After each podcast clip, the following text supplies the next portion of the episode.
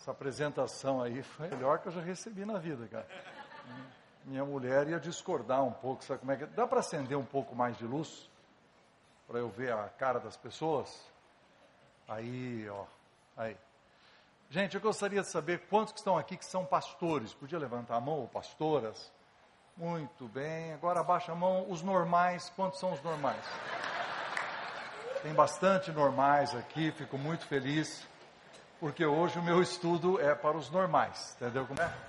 Eu quero agradecer ao Vander pelo convite, ao Josué pela oportunidade de estar aqui. Como vocês sabem, eu sou diretor do Instituto Hagai há 18 anos, sou pastor há 42 anos, e eu estive ah, no mercado um pouco como consultor de empresas durante uns 10, 12 anos também. E é para mim um privilégio dirigir o Hagai, que está hoje atingindo 112 mil graduados no curso de liderança avançada ao redor do mundo, em 188 nações, e o ano que vem, se Deus permitir, atingimos então a marca de 10 mil graduados brasileiros, que inclusive Josué é um deles. Quando estudaram, quem aqui já estudou no Instituto Hagai e fez curso de liderança avançada? aos poucos. Os outros são os pecadores que deviam então se inscrever. Muito bem. Queridos, eu nós temos um problema hoje na igreja de Jesus Cristo, tá? Com o leigo. O leigo, desculpe usar o termo leigo, tá? Mas é só para diferenciar. O profissional cristão, o cara que está no mercado de trabalho, o sujeito normal, tá? Esse sujeito está em crise ele está em tanta crise que ele não vê valor no seu trabalho profissional. Ele, ele vê, mas ele não, não sabe explicar bem por que, que aquilo tem valor. Na verdade, a desvalorização é tanta que quando você pergunta para a pessoa assim, me fala um pouco sobre você. Ele fala, bom, eu já estou na igreja lá há 20 anos, né, sou diácono há 15, agora sou líder de célula. Ele fala do seu ministério. Ele fala do ministério na igreja local. Ele não, ele não consegue dizer assim, sou juiz e eu estou julgando causas nesse Brasil há 25 anos, tentando trazer justiça para o povo brasileiro. Eu sou um educador. Ele não consegue dizer isso como se fosse alguma coisa que vem de Deus. Aí se cria um termo chamado bivocacional. Da onde que nasceu isso? É para explicar o cara que eles assim, ele, ele tem um emprego que ele chama de secular, entende? É secular, porque é deste século, é um negócio mundano, entende? E aí ele tem o que ele faz para Deus, que é na igreja. Quem é culpado disso? São todos os pastores que levantaram a mão antes, nós pastores. Porque quando a gente traz o seminarista aqui para frente, diz assim: nós queremos orar para os nossos seminaristas da igreja, que eles dedicaram a sua vida para servir a Deus. A hora que nós falamos isso, que nós estamos dizendo, é que todos vocês que não dedicaram suas vidas para servir a Deus, vocês trabalham para o diabo. Durante a semana vocês trabalham para o diabo, quando você vem domingo, traga o dízimo, esse é de Deus. Sabe como é que é? Os outros 90% você gasta como você quiser, porque o diabo te deu, você pode gastar como, como você quiser. E nós, nós pastores, é que falamos que esses três caras aqui se dedicaram para Deus e que todos os outros estão fazendo o que então? nós voltamos a uma teologia pré-reforma. Nós voltamos ao catolicismo, queridos, aonde havia uma clareza entre o clero e o leigo, e trabalhar para a igreja significava educação, significava que se aprendia a ler e escrever. É isso que é trabalhar para a igreja. Rapaz, sou eu que estou fazendo esse barulho ou não? Vamos largar isso aqui? Vamos largar isso aqui, me dá um. Eu desligo e me dá um desse negócio aí. Posso desligar? O que, que eu tenho que fazer aqui? Pronto. Alô, alô, pronto. Eu não. Uma vez eu fui numa igreja, disseram que o batistério era atrás e que tinha um negócio que abria aqui para o batistério, entendeu? E no púlpito tinha um monte de botões. E eu estava pregando com medo de bater no negócio começa a abrir aqui atrás. Verdade. Fiquei longe dos botões. Bom, voltando nós voltamos ao catolicismo. Então, o que, que nós temos? O, na Idade Média, você tem o clero, que é o cara que aprende latim, é o cara que aprende grego, é o sujeito que estuda, é o cara da Bíblia, é o cara que vai trabalhar para Deus. E o resto, queridos, o resto não sabia ler e escrever. Então, quando Lutero vem e diz assim, não, vamos traduzir a Bíblia para o alemão, e aí vamos fazer todo mundo ler, e vamos dizer que o cara que trabalha, trabalha para Deus, que ele é o. o, o, o na, na, na reforma, queridos, Calvino ensinava o seguinte, inclusive estive numa palestra esses dias e eu ouvi isso aqui, achei fantástico. Por exemplo, eu sou car carpinteiro, não, agora não sou eu. Não era o meu, não era o microfone tinha o, como é que diz, o, o sujeito faz uma cadeira, tá? E aí eles tinham certa, aquela propaganda, compre a cadeira do protestante. Por quê? Porque ele é o único cara que vira a cadeira de ponta cabeça e faz o acabamento por baixo. É uma cadeira confiável, é uma cadeira comprometida com excelência. Então é esse cara que é o verdadeiro profissional, sabe por quê? Sabe por quê? Por quê? Porque ele faz para Deus não tinha esse negócio de que eu faço para Deus só quando eu sou líder de grupo de célula, ou quando eu sou diácono, ou tenho um cargo eclesiástico. Eu faço para Deus a minha profissão. Então, o que eu sinto hoje é que nós estamos fugindo daquilo, nós estamos amando a igreja, o que é uma coisa boa, mas estamos, de alguma forma, perdendo isso que eu escrevi aqui, ó, o testemunho cristão através da cidadania terrena. Então eu gostaria de hoje desenvolver, se isso aqui tem que ligar primeiro, ok, desenvolver duas teses só. Eu quero falar sobre uma teologia de profissões. Qual seria a base bíblica para eu defender você ser um médico, um engenheiro, um educador, um lixeiro, uma cozinheira, qual for a sua profissão, não interessa. Como, qual é a base bíblica? Como eu defendo que isso existe? Porque todo mundo aqui, todos que são pastores aqui, uma vez ouviram um chamado, né? É assim eles dizem. O coitado do leigo fala assim, não, não, não, não escutei. Então, então, como eu não tive o chamado, o que, que eu tinha que fazer? Fui ter uma profissão, tá vendo como é que é? É um negócio inferior, ele é um cidadão de segunda classe. Então tem nós, os pastores, que somos os caras de cima, e aí vocês, né, que são os caras de baixo. E aí isso está permeando a igreja, o coitado do, do, do, do cristão normal, ele vem para dentro da igreja, ele desesperadamente quer servir aqui, porque a hora que ele virou dirigente de congregação, a hora que ele virou pregador, professor de escola dominical, que ele explica, explica a Bíblia, aí ele, ele, agora ele tem valor, ele faz alguma coisa para Deus. E a profissão dele ele faz para quem? Então vamos conversar sobre isso. Qual seria uma teologia das profissões? Então eu quero começar com uma palavra. A Bíblia diz lá em Gênesis 1, 26, que nós devemos dominar todas as coisas, tá?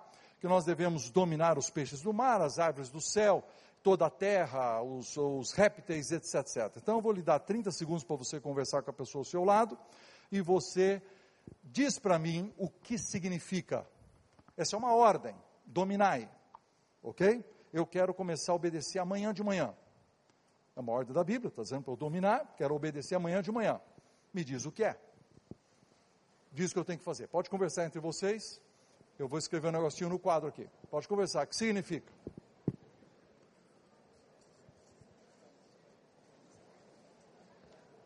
Ok, eu posso ligar esse?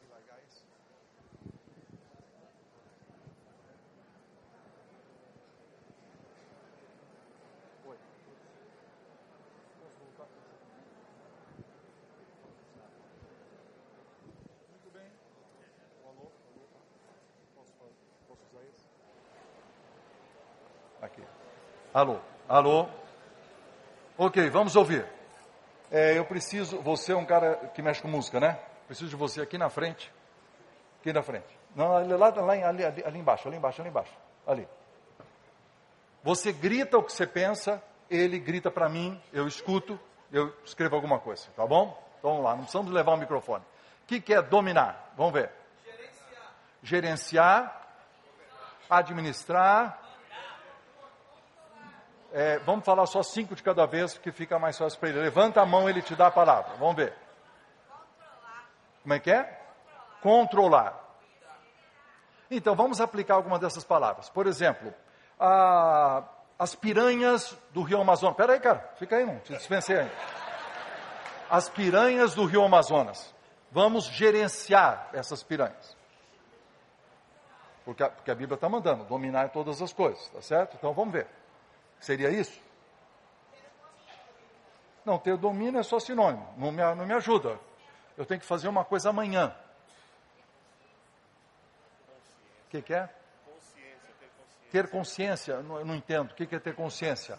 Eu vou, eu quero comer um churrasco amanhã, vou comer com consciência, porque é uma vaca que eu cortei um pedaço. O que que?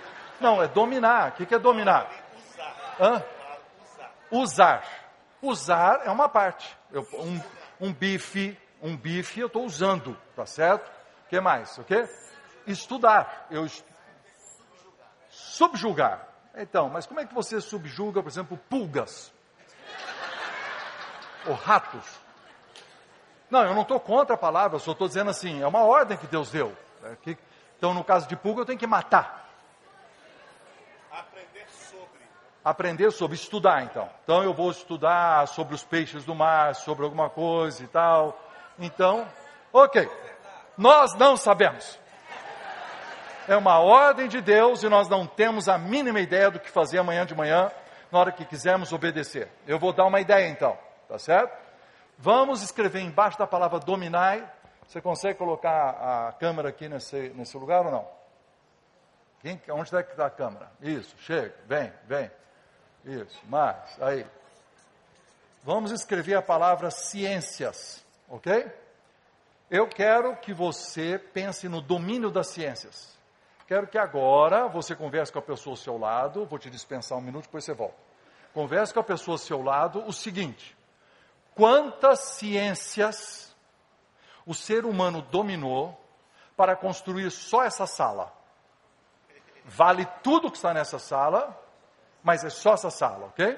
Muito bem, pode conversar. Faz a lista das ciências que o ser humano dominou para construir essa sala.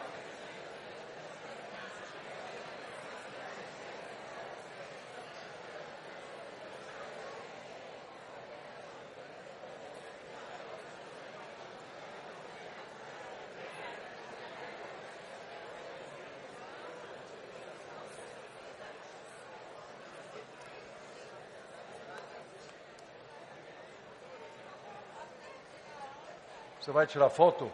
Essa é a foto oficial. É a foto oficial. Então, prepara. De novo, de novo.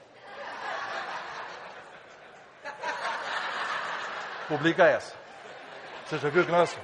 Pastor visita a nossa igreja. Atenção. Ok. Vamos lá. Agora você fica em pé aí e me repete as que eles gritarem. Quais são as ciências que nós dominamos para construir essa sala? Vai, vai falando.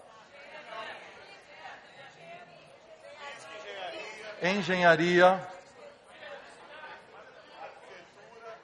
arquitetura,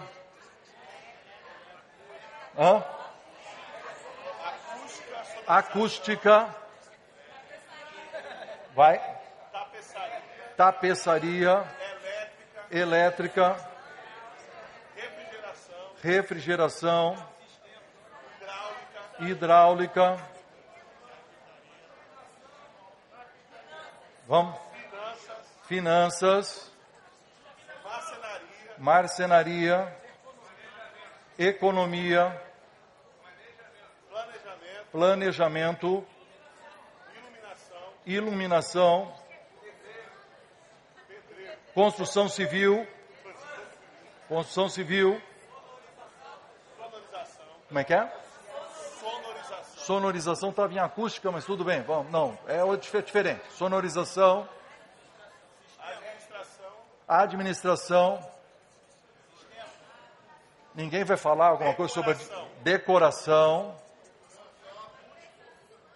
Alguma coisa, como é que é? Recursos humanos, recursos humanos, gestão de pessoas, Segurança. segurança. Mas os caras que estavam trabalhando aqui tinham que, tinham que comer. Qual foi uma coisa que nós dominamos aqui? Comida. é, culinária, o que mais? Vocês, já refrigeração já foi. Vocês estão esquecendo de, vo- de vocês. Vocês estão usando óculos, por exemplo. Nós temos ótica. Você está usando roupa. Tem moda. Está aqui dentro. Conservação, Hã? Limpeza, conservação, limpeza. Tá certo? Muito bem. Tudo isso o ser humano dominou só para construir essa sala. Se você for mais longe, você vai dizer o seguinte: quando fizeram a terraplanagem, tinha um trator. Para inventar o trator, você tinha combustível. Combustível nós fomos buscar no fundo do mar. Quantas ciências nós dominamos para pegar aquilo? Como é que a gente fez o trator que precisa de uma bateria para ele não estar ligado na tomada o tempo todo? Nós precisamos criar um sistema elétrico que funcione independentemente. O ser humano é um ser fantástico que dominou e domina, e cada dia domina. Vocês têm celulares aí, eletrônica, nós temos, eu estou falando aqui, tá vendo? Tudo isso tá, foi dominado pelo ser humano. Então agora, eu quero que vocês elogiem, me dá uma lista de elogios para esse ser humano que, que fez tudo isso. Vamos lá, uma lista aqui. Vamos lá. Esse, esse cara, ele é inteligente, ele é criativo. O que mais? Eu, não- eu só escutei dois. Você tem que gritar. Capaz, Ele é capaz, admirável, admirável. Ele é competente, ousado, perseverante, é verdade. É, te- algumas coisas aqui não são elogios, são características. Me dá um elogio, elogio mesmo. Um elogio, dá um elogio. Esse ser humano é o quê? Maravilhoso. Ele é fantástico. Não tem uma turma jovem aí que pode usar uma outra palavra? Esse cara é um animal. Entendeu? Esse cara é irado. Esse cara é irado. Estou me elogiando, tá certo? Ok. Hã? Sinistro. Você quer sinistro. Muito bem. Agora vamos lá. Ele é da hora. Pode sentar, eu te chamo daqui um pouco. Esse é o ser humano. Nós devíamos ser verdadeiros admiradores do ser humano.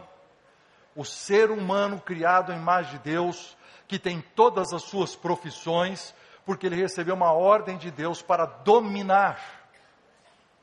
Dominar todas as coisas. Estão entendendo? Dominar todas as coisas. E ele dominou tudo isso. Ele não precisa ser crente para dominar. Ele é um ser humano, criado à imagem de Deus. Aí ele vem visitar a nossa igreja. Quando ele vem visitar a nossa igreja, qual é a palavra que nós mais usamos para falar do cara que está aqui? Ele é um pecador desgraçado. Que não vai para o céu. Tá certo? Agora, ele é, como nós também somos. Por quê? Por que, que nós usamos essa palavra aqui e nós esquecemos todas essas? E isso aqui é tão verdade que quando a pessoa visita a nossa igreja, nós não sabemos conversar. O cara normal, o sujeito profissional cristão, é impressionante como ele não sabe conversar. Ele chega para o visitante e fala assim: Oi, Paulo, é, primeira vez você vem aqui? Vai, Paulo. Fala, sim, primeira vez, né? É, você- aí ele fala assim: é, Gostou? Gostou. Aí ele fala assim: Meu Deus do céu, meu Deus do céu, que eu me ajuda agora, o que, que eu falo agora? O que, que eu falo agora? É, quer uma água? Entendeu? E aí, esse leigo normal fala assim: vou te apresentar para o meu pastor. Tá vendo? Porque ele fala assim: o pastor deve saber como continuar a conversa. Porque esse cara está absolutamente perdido. Por que, que ele não pergunta assim? O que, que você faz na, na, na vida? Qual é a sua profissão? Ah, você é professor de matemática. Excelente. Me diz qual é a parte da matemática que você mais gosta. Qual foi a sua melhor experiência como professor? Por que, que você está aqui? O que mais atraiu você? Como é que se ajunta a matemática à sua vida espiritual? O que for. Você pode conversar se você valorizar essa parte. Então, o que, que é isso, queridos? É o seguinte: a Bíblia tem dois mandatos, mas nós aprendemos só um. Existe o que a Bíblia chama, o que o John Stott chamou de os mandatos né, cultural e o mandato missionário. Como a igreja de Jesus Cristo só fala do missionário, fala que nós precisamos evangelizar, que nós precisamos pregar o evangelho, claro, aí nós precisamos falar da pessoa que é um pecador. E nós não valorizamos o mandato cultural de dominar todas as coisas, nós então não valorizamos essa pessoa que é, é não é cristão, mas ele é um excelente profissional. E eu podia valorizá-lo, ter uma conversa boa com ele.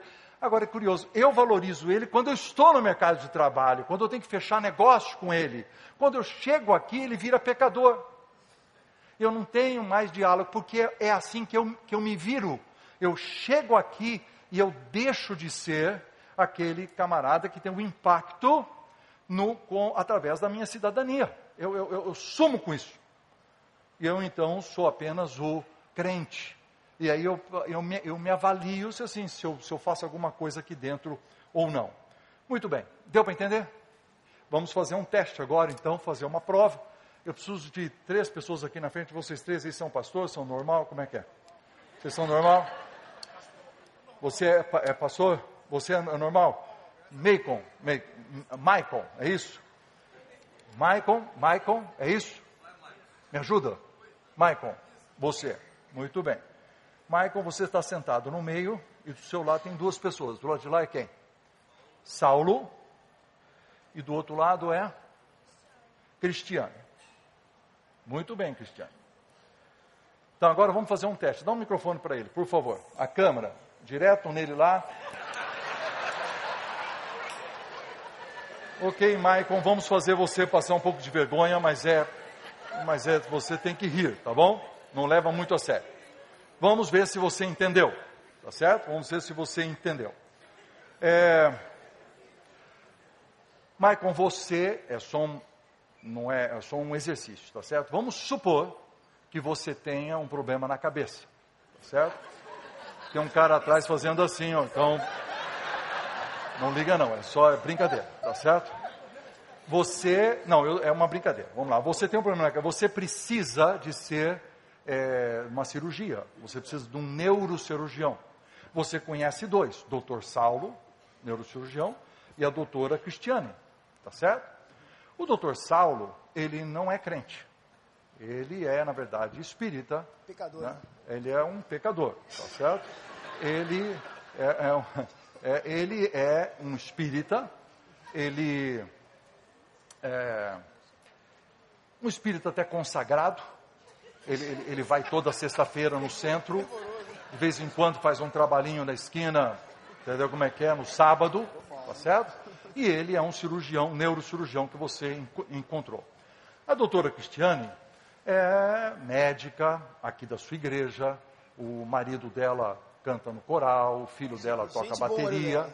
toca bateria, ela é uma crente consagrada, né? Pasme, dá o dízimo, e aí ela também é uma neurocirurgiã. Só que tem uma estatística. O Saulo, de cada. Todas as cirurgias que ele fez, foram 845 até hoje, todas as pessoas estão bem com saúde. Mas a Cristiane, de cada pessoa, cada dois que ela operou, um morreu. Você quer ser operado por quem? Vamos. Pode falar. Pelo pecador. Você quer ser pelo doutor Saulo? Isso. Doutor Saulo. Doutor Saulo. Pergunta, por quê? Porque ele é mais competente. Ele é mais competente, mas ele não é cristão. Ué, mas minha vida está na mão dele, né? Hã? Minha vida Fala tá, mais perto. Minha vida está na mão dele. Tá, mas ele não é cristão. Mas e daí? Ele é profissional. Não, e daí não, cara. Eu acabei de te ensinar, pelo amor de Deus. Vamos, diz. O que, que, é? Diz o quê? Ele. Domina. Isso! Graças a Deus, passou. Passou no teste. Ele domina a neurocirurgia. Uhum. No caso a Cristiane, ela um dia levantou a mão, veio à frente, aceitou Jesus, ouviu João 3,16, mas é uma porcaria de uma profissional que está matando gente. Tá certo? e você quer ser operado por esse cara, porque ele o quê? Ele domina. Domina. Ok, vamos então agora fazer a segunda parte do teste. Você ganhou um dinheiro de uma, um parente distante que te mandou alguns milhões de reais, tá certo? Você precisa aplicar esse dinheiro no mundo financeiro, certo? Então, você conhece dois gerentes de banco. Você conhece o gerente Saulo e a gerente Cristiane. O gerente Saulo é espírita, consagrado, faz uns trabalhos sábado, tá certo? E todo mundo que aplicou dinheiro com ele, ele está crescendo e ganhando dinheiro. A Cristiane, é, o marido dela canta no coral, o filho toca bateria, ela dá o dízimo, tá certo? Mas todo mundo pediu conselho para ela, na parte financeira, está perdendo dinheiro. Você quer pedir conselho para quem? Pro Saulo, Por quê? porque ele domina. Isso, mas a Bíblia diz: Bem-aventurado o homem que não anda no conselho do ímpio.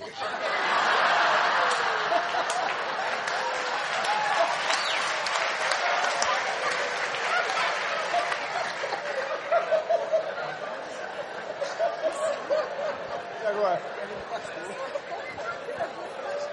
Pede conselho pro pastor. Vou chamar o pastor para responder. Não. Não, peraí, queridos. Qual é a solução para esse dilema? Chama o pastor. Salmo 1. Salmo 1 não foi escrito a respeito de conselhos técnicos. Você pode pedir conselho, senão nós crentes, imagina, você pega, faz uma viagem para Campinas, chega na rodoviária, você vira para um sujeito e fala assim, moço, posso fazer uma, uma pergunta? Posso? O senhor é crente? Não, eu não posso perguntar. Porque eu não, não posso perguntar coisa para ímpio. Não é isso que a Bíblia está dizendo.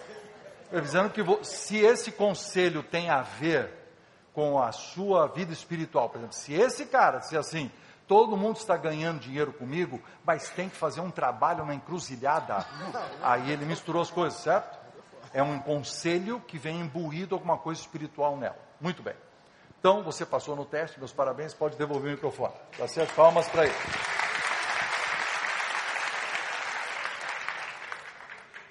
A Bíblia e os reformadores entenderam isso com clareza. Você é um profissional cristão que domina a sua área, ou deveria dominar. Você deveria ter, exercer sua profissão com excelência e sentir que assim, ó, eu estou cumprindo o meu mandato cultural de exercer a minha profissão em nome de Jesus no mundo eu- onde eu vivo, na sociedade onde eu vivo, faço isso em nome de Jesus. Eu posso ser engenheiro em nome de Jesus. Outro problema que nós tivemos foi quando foi falado que o cristão vive pela fé e nós confundimos isso com pastor e missionário vive pela fé. Aí parece que viver pela fé é assim, eu não tenho salário. Não, você levanta pela fé, você pega o carro pela fé, você vai trabalhar pela fé, ou seja, você é justificado em Cristo pela fé e exerce a sua profissão fazendo uma diferença nesse mundo. Essa é a sua influência, que deve ser exercida em nome de Cristo em tudo que você faz. Aí eu converso com as pessoas, os leigos estão confusos. Eles falam assim, ó, ah, sim, eu sou médico, então eu preciso aproveitar essa, essa oportunidade para evangelizar. Sim, sim, mas ser médico já é cristianismo. O cara fala assim, parece que ele, ele fala assim, não, é que ser médico ainda é do mundo. Ah, se eu evangelizar, aí eu fiz para Deus. Não, mas cara, o que, que é isso? Ser um educador é para Deus, ser um médico é para Deus, ser um, uma- uma- uma- um, um conselheiro financeiro é é para Deus. O que você faz, você faz para Deus sempre. Então você ponha isso na cabeça. Os nossos jovens estão confusos. Você tem um japonês budista, o japonês budista, tá certo? Estuda que não doido para passar no vestibular. O jovem da nossa igreja estuda pouco e um dia antes do vestibular ele vem aqui para fazer uma vigília. Sai daqui às três da manhã. Chega no vestibular se arrastando com sono. Mas ele pediu a Deus. Ele pediu a Deus, para Deus ajudar ele. Então me diga, quem é que vai passar? O budista. Por quê? Por quê, queridos? Porque ele domina as matérias que vão cair no vestibular. Quem é que está obedecendo mais a Bíblia? Ó, pensa bem o que está falando, que se o pastor estiver perto, ele vai achar que é um horror. O budista que estudou e dominou, tá? ele está seguindo este mandamento bíblico do mandato cultural. E o crente, o crente não valoriza, ele fala, isso é coisa do mundo. Fazer oração até as três da manhã, isso que é o negócio legal. Então ele obedece um outro pedaço da Bíblia, esquece esse pedaço porque ele desvalorizou, e porque você, então agora, a pastorada aqui, nós pastores, pelo amor de Deus, ensina esse troço. Faz o seu leigo na sua igreja ter, eu vou usar uma palavra, um santo orgulho, vamos dizer assim, um orgulho no sentido positivo, da profissão que ele exerce. Porque ele faz para Deus. E é só assim que ele vai exercer influência na sociedade onde nós vivemos, se ele acreditar nisso. Senão, o que está acontecendo hoje? Está acontecendo hoje é que os crentes estão falando cada vez menos. Pergunta para um executivo. Eu, eu acho assim, as mulheres falam mais de Jesus do que os homens, isso é uma, uma estatística. Os homens é o seguinte: quanto mais ele cresce na sociedade ou na sua profissão, menos ele fala de Jesus. Ele, ele tem uma frase assim: ele diz assim, não, realmente, eu tento viver uma vida bonita, uh, pautada por uh, ética, e valores cristãos, mas ele não fala de Jesus. Por quê? Por quê? Por que, que essa pessoa que está crescendo profissionalmente, tendo cada vez mais influência, por que, que ele não chama uma pessoa e fala de Jesus para ela? Eu tenho 64 anos de idade. Eu acho assim, ó, eu preciso falar de Jesus sempre. Esses dias eu falei com um sujeito no hotel, ele tinha 19 anos de idade. Eu cheguei lá às 5 da manhã, não tinha ninguém, só ele. Eu falei, vamos evangelizar esse cara. Perguntei para ele assim, como é que, que você pretende fazer na vida os próximos 10 anos? Ele falou, hã?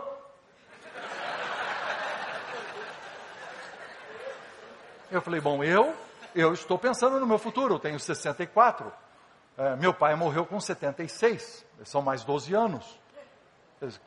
Quais vai ser meus próximos 12 anos? Eu estou preocupado com os próximos 12 anos, você não está preocupado com os seus 10. Eu falei, e o, e o cara da, que é presidente da Coca-Cola? Ele está pretendo, fazendo planos para os próximos 50. Eu falei, mas a sua resposta, moço, está correta. Você é um jovem de 19 anos, você não faz planos para o futuro. Então você não tem planos para 10, eu tenho planos para 12, e tem o cara da Coca-Cola fazendo planos para 50. Mas todos nós precisamos fazer planos sobre a vida eterna. Deixa eu explicar como é que é. Tem um papel, tem um papel. Fiz o, de, o, de, o desenho para ele. Que a Bíblia diz assim: se a ira de Deus está sobre todos os homens, e Deus criou o caminho do amor, eu desenhei para ele lá. Você precisa encontrar o caminho do amor. Quem crê tem a vida. Mas aquele que se mantém rebelde, debaixo dessas flechas que estão caindo aqui, sobre ele permanece a ira de Deus. Eu escrevi, permanece, permanece, permanece, permanece. desenhei aqui, virei o desenho para ele. Olhei para ele assim, cara, esse é o caminho do amor, esse é o caminho longe de Deus, é o caminho da rebeldia. O que, que você vai fazer? Ele disse, vou voltar para a igreja. Eu falei, exatamente. Porque meu pai é crente, minha mãe é crente, eu estou desviado, para de se desviar. Eu falei, você precisa seguir Jesus, é o caminho do amor, é o caminho da submissão, Jesus. E quando eu ia fazer o apelo, abro, como chama, o, o, o, o ascensor, o elevador, e sai mais sete pessoas trazidos pelo diabo. Eu queria fazer o apelo com o cara, não deu tempo. Mas assim, ó. o que eu estou dizendo é assim, ó. Nós. Desculpa, não, vocês não vieram com o diabo, pode chegar. É... Evangelizar. Você acha que esse moço de 19 anos não vai me dar atenção? Chega eu lá, meio velho, uns cabelinho branco, meio gordinho, você acha que o sujeito não vai me dar atenção? Vai dar atenção. Você é um homem de negócio, você está no mundo do corporativo, o cara não vai te dar atenção? Fala assim: senta aí, vou te falar sobre a coisa mais preciosa da minha vida. Jesus, nós não estamos falando. Então, nós não, não valorizamos o domínio e depois também não dominamos, não valorizamos o mandato missionário. Então nós temos um monte de gente na nossa igreja o único impacto que eles têm é dentro da igreja. Muito bem. Para encerrar, a segunda coisa que eu quero ensinar, que eu chamo de soterologia aplicada. Soterologia aplicada é um negócio simples. Esse sujeito chamado é, Francis Schaeffer, que vocês conhecem bem, ele, ele falou sobre a morte do ponto de vista de alienação.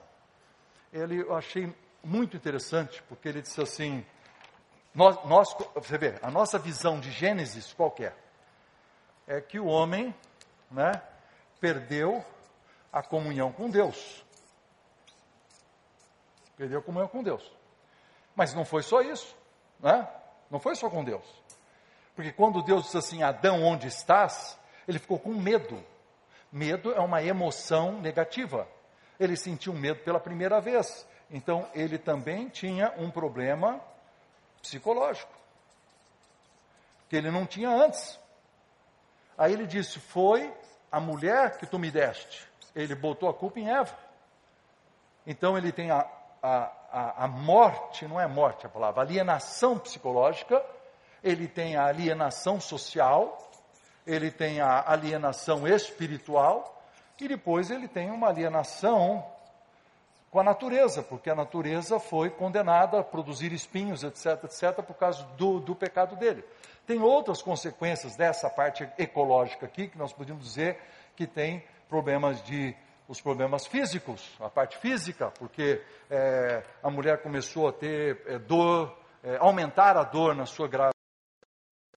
Tem alienação espiritual, alienação psicológica, alienação social e alienação ecológica. Pode tirar a foto. Vamos que eu vou mudar. Aí agora foi. Agora este homem tem Jesus. Ele se tornou cristão. O que, que ele vai fazer? Ele vai promover reconciliação espiritual, ele vai promover cura psicológica, ele vai promover cura dos relacionamentos, ele vai promover ações ecológicas e físicas, tá certo? Esse é o ser humano que domina aquilo que ele faz e ele exerce uma influência em nome de Jesus. Ok, eu quero contar uma história. Os John Stott, né, que faleceu em 2011, com 90 anos de idade, teólogo anglicano britânico, ajudou a escrever a Declaração de Lausanne e tudo isso, um homem brilhante. Ele conta num dos seus livros, eu acho que é aquele livro Ouça o Mundo, Ouça o Espírito, Ouça o Espírito, Ouça o Mundo, alguma coisa assim, essa história. Eu vou ler porque lendo é mais rápido ele explica que existiam esses homens chamados os Lords de Clapham, ok? Que é uma cidadezinha. Então vou ler. A Inglaterra foi positivamente abalada sob a influência de John e Carlos Wesley, que foram os pais do reavivamento metodista. A transformação do país, no entanto, olha o que ele está dizendo, não, não fluiu do púlpito para a sociedade diretamente, do púlpito para as ruas. Ele fluiu através das pessoas, os leigos, que exerceram a sua influência em nome de Jesus na, na sociedade. E ele então fala desses homens. Eram lordes, e eles moravam nessa cidadezinha chamada Clapham, perto de Londres. Olha aqui, ó. Estes homens eram políticos que trabalhavam no parlamento, mas moravam numa pequena vila chamada Clapham, a seis quilômetros ao sul de Londres. O seu líder era William Wilberforce. Quando eles voltavam de Londres para sua pequena vila, eles se reuniam regularmente nas casas e se perguntavam: como podemos realmente ajudar o nosso país? Eles se reuniam independentemente de suas afiliações partidárias, como uma comissão parlamentar que nunca foi dissolvida para discutir os erros do seu país e os métodos para implantar justiça. Eles dividiam as tarefas de acordo com as suas habilidades, mantinham princípios inegociáveis de ética no seu trabalho e buscavam a realização de objetivos comuns e benéficos para toda a sociedade. Eles estudavam a Bíblia, oravam, também escreviam projetos de lei e desenhavam estratégias para ajudar a nação. Todos eles pertenciam a uma igreja, a paróquia de, é, paróquia de Clapham, sob a liderança do reverendo John Venn, e todos eles eram ridicularizados no parlamento e nos jornais, chamados de, ah, esses são os santos da seita de Clapham. Okay? Agora veja.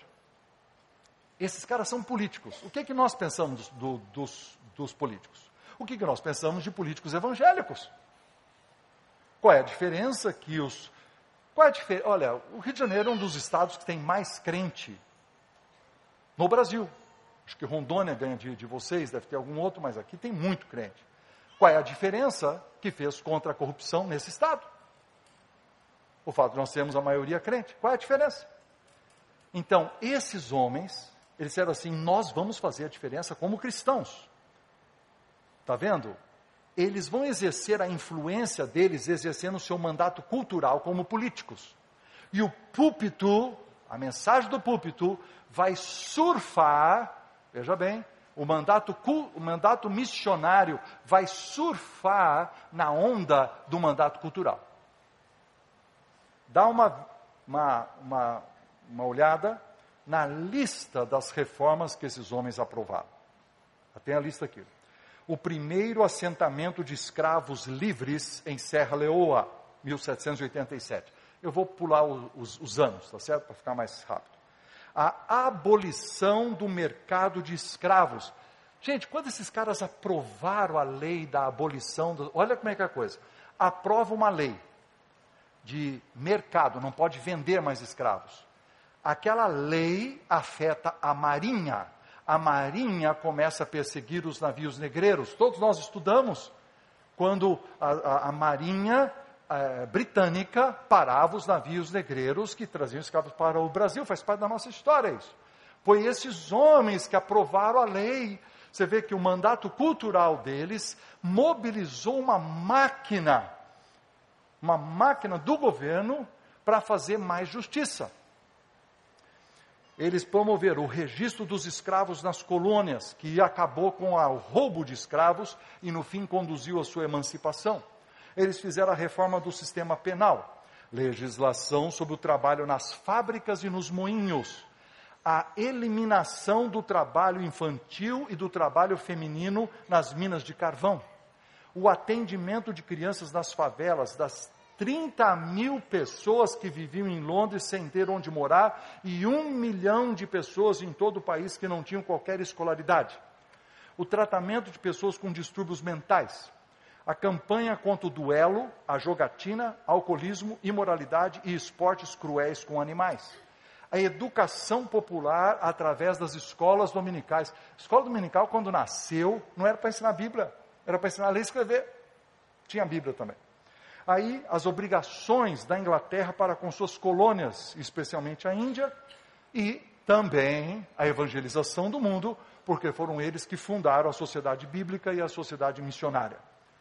O reavivamento espiritual, quer dizer, o sujeito prega aqui no púlpito e a turma chora, e depois que chora, sai para a rua, e aquele sujeito normal, aquele sujeito leigo, aquele sujeito está no mercado de trabalho, aqueles homens e mulheres que estão lá em contato com gente, esse pessoal cheio do Espírito Santo, cheio de Jesus, cheio de ética, exerce a sua influência sendo os melhores trabalhadores possíveis, os melhores políticos possíveis, e eles causam impacto. Esse é, meu- esse é meu estudo. Meu estudo tem a ver com você ter uma teologia das profissões e você ter uma soterologia que aplica mais do que a parte espiritual. Você precisa ensinar isso para o leigo da sua igreja, para que o mandato missionário surfe em cima do mandato cultural que ele tem na sociedade. Eu acho isso extremamente formidável. Você não acha? Eu acho isso fabuloso. Eu acho que nós, pastores, nunca ensinamos isso. Ou se nós ensinamos, a gente ensina meio fraco. Nós temos que ajudar o sujeito normal da nossa igreja a se sentir bem, mesmo que ele não, eu vou falar uma coisa aqui que assusta o pastor, mesmo que ele não faça nada aqui dentro, se ele fizer muito lá fora, em nome de Jesus, ele é ótimo.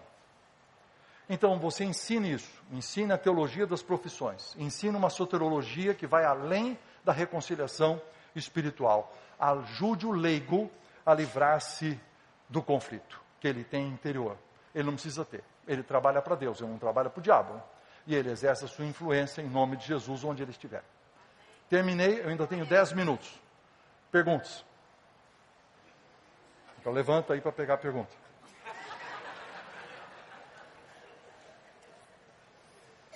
Alguém quer fazer alguma pergunta? Ah lá, aquela moça, ok. É, boa noite.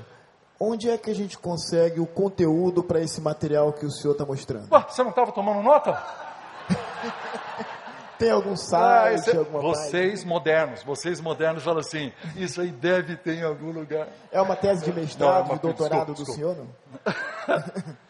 Não, eu não tenho a Tem mínima mais ideia. profundidade, tem mais profundidade disso aí que o senhor está passando? Como é que é? Algum- Tem algum lugar onde tem um pouquinho Deve mais de... ter algum lugar. Escreva mandato cultural no Google.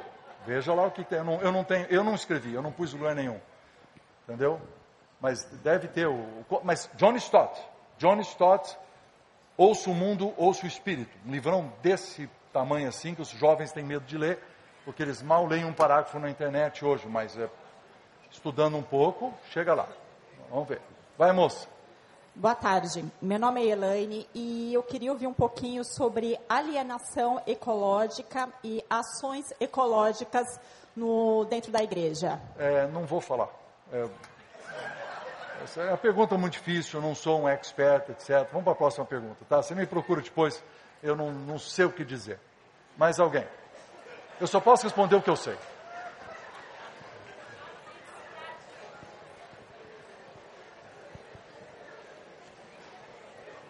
O que eu tenho medo de ecologia, sei que eu tenho medo. Eu tenho medo, esses dias alguém falou que existe um negócio chamado pansexualidade. Né? E tem um cara nos Estados Unidos querendo casar com uma árvore, pedindo para casar com uma árvore. E aí estão estudando então a legislação para ver se deixa ele casar com a árvore. Então, olha o nível que nós estamos chegando de loucura a respeito de ecologia. Mas, mas ó, vou falar uma coisinha. Quando nós criamos leis que protegem ah, o jeito que nós plantamos comida, que nós fazemos alimentos, e de alguma forma sem deteriorar demais o solo, esse tipo de coisa, nós estamos sendo, usando o nosso conteúdo, vamos dizer, do domínio, o domínio da, da, da- dessa sensibilidade ecológica para produzir mais alimento, para fazer de um jeito mais eh, saudável, e eu acho que isso é um jeito cristão de fazer as coisas. Às vezes quem faz a lei não é nem cristão, mas é um jeito que, que ajuda. Pois não. É, em relação à profissão, o cristão tem assim alguma restrição né, né, é, dentro dessa questão é, do, do prof- da profissão que a gente não deve fazer Sim. essa separação. É, a- Por exemplo, o músico cristão que toca na noite, essas questões assim. Pergunta muito difícil. difícil. Pergunta muito difícil.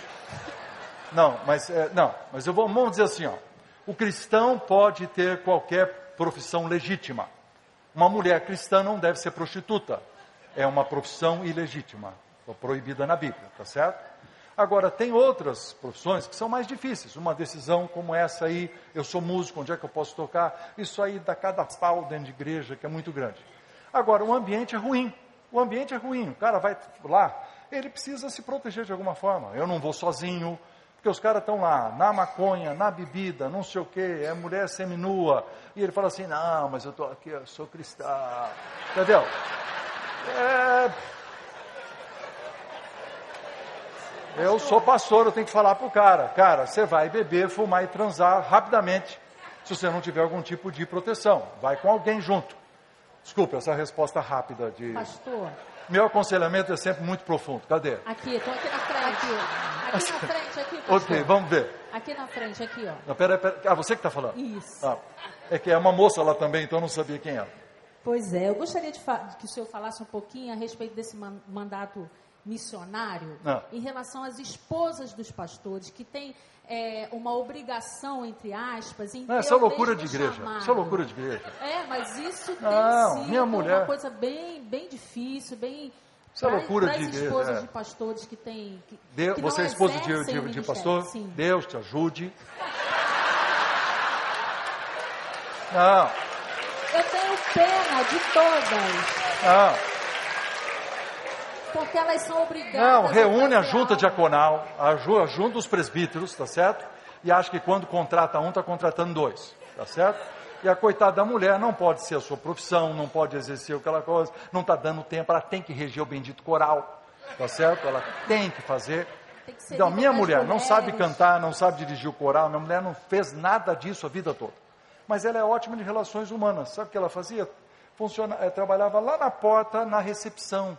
Os caras assim, "Ai, queria que ela fosse presidente das mulheres. Ela não tem o dom de presidência. Presidente sou eu. E ela exerce o dom dela, tá certo? Agora, tem que falar isso com clareza. É mais fácil para eu falar, porque hoje eu vou embora amanhã. Entendeu? Vou embora amanhã.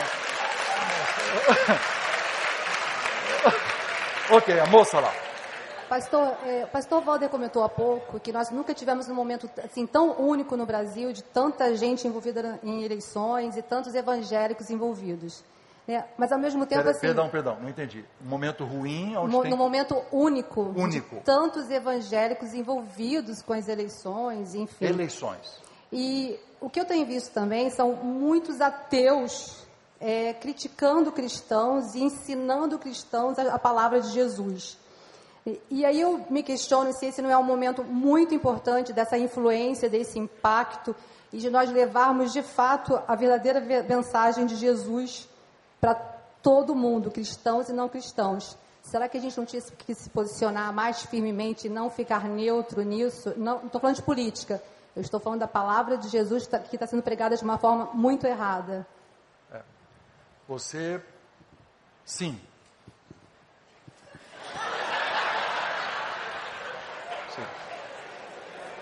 Não é? Sim, precisamos exercer a nossa influência melhor. Sim. Alguma outra pergunta?